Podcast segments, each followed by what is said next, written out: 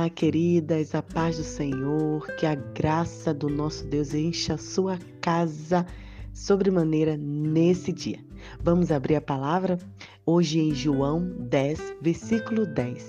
Esse versículo diz assim: O ladrão não vem senão a roubar, matar e a destruir. Eu vim para que tenham vida e a tenham em abundância. No dia de hoje vamos falar sobre um novo olhar para as mulheres. Olha, o que mais eu tenho ouvido e o que mais tem se pregado por aí é sobre a liberdade feminina.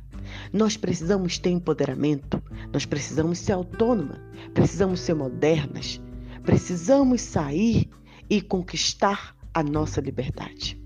Mas o que na verdade temos visto são cada vez mais mulheres aprisionadas, com medos, ansiosas, depressivas e sem perspectiva de vida, além de estarem totalmente sobrecarregadas. Como então recuperar a liberdade que vem do Senhor Jesus? Como então entender realmente o que Deus quer para nós? A palavra do Senhor diz que Jesus veio libertar as mulheres não apenas para isolá-las na nova ordem chamada igreja, não. Jesus veio libertar as mulheres para que proclamassem as boas novas do Evangelho ao mundo e trabalhassem entre os cristãos para edificar o corpo de Cristo. Em uma cultura que mantinha as mulheres escondidas num recesso do lar para não serem vistas e ouvidas, ou em uma cultura como a nossa, que prega uma liberdade que não é a que Cristo deseja, nós precisamos perceber o que realmente o Senhor quer para nós. Mas à medida que o Novo Testamento vem se abrindo, a nova aliança, as mulheres começam a assumir um papel de estrelas na encenação da redenção divina. Sim, Jesus veio e Jesus fez escolhas deliberadas acerca do quem, que, quando e onde serão os seus ensinamentos e milagres. E é esse ensinamento e milagre que ele quer fazer em nossa vida hoje. Não foi por acaso que muitas das curas de Jesus ocorreram no sábado. Não foi por acaso que muitas de suas conversas foram com mulheres. Não foi por acaso que muitas pessoas curadas por ele foram mulheres. Jesus tomou essa chave da verdade para nos libertar de fato. Nesse tempo que passaremos juntos e juntas estudando a palavra, nós vamos conhecer esses momentos marcantes do ministério de Jesus.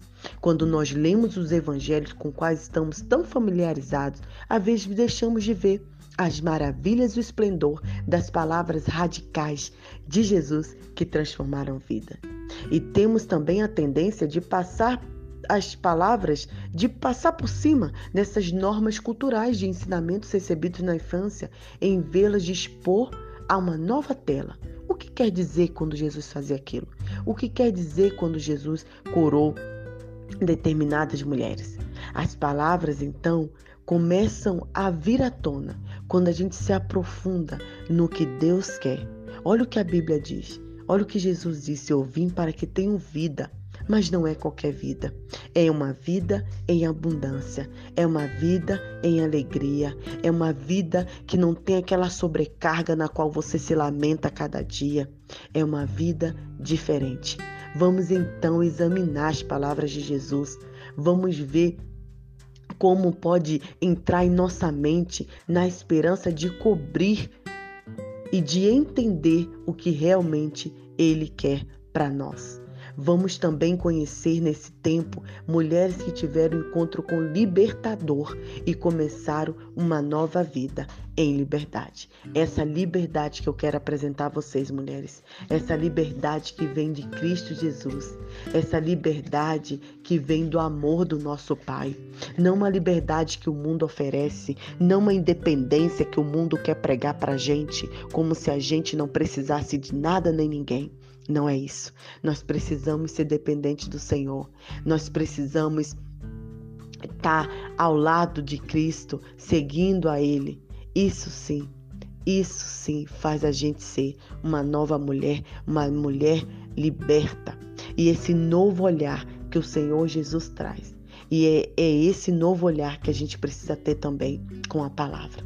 A gente vai perceber, vai poder sentar à beira do poço da mulher samaritana que esperava ser insultada e rejeitada, mas recebeu aceitação e amor. A gente vai ver e se surpreender com a mulher que foi pega em adultério, que esperava condenação e morte, mas em Cristo ela encontrou perdão e a chance de ter uma nova vida. A gente vai ver também o gesto de uma mulher que sofria de hemorragia, mas quando ela esticou o braço para tocar no manto de Jesus Cristo em segredo, só para ser curada e, e pronto, ela recebeu palavras de afirmação em público. Levantando também, a gente vai poder observar que das ruínas, lá onde Maria Madalena veio, com determinação para anunciar o milagre da ressurreição de Jesus. Olha como nós vamos crescer, porque é esse novo olhar que a gente precisa ter sobre a nossa vida e sobre a vida de outras mulheres. E a nossa oração é que à medida que a gente conheça mais, que o impacto que Jesus causou na vida de cada mulher cause também na sua vida. Que você seja impactado, impactada e que você sinta a presença de Cristo como jamais sentiu. Porque Jesus tra tratou as portadoras da sua imagem para descobrir o que Deus realmente pensa das mulheres. Nós somos as portadoras da imagem de Cristo Jesus, a imagem e semelhança de Deus, para pregar o amor de Deus, para ser o amor de Deus. Esse é o novo olhar, essa é a liberdade que ele veio nos trazer, uma liberdade para servi-lo, uma liberdade para amá-lo, uma liberdade para de fato pregar as boas novas. Que Deus abençoe o seu coração, a sua vida e que a gente continue nessa trajetória crescendo no Senhor.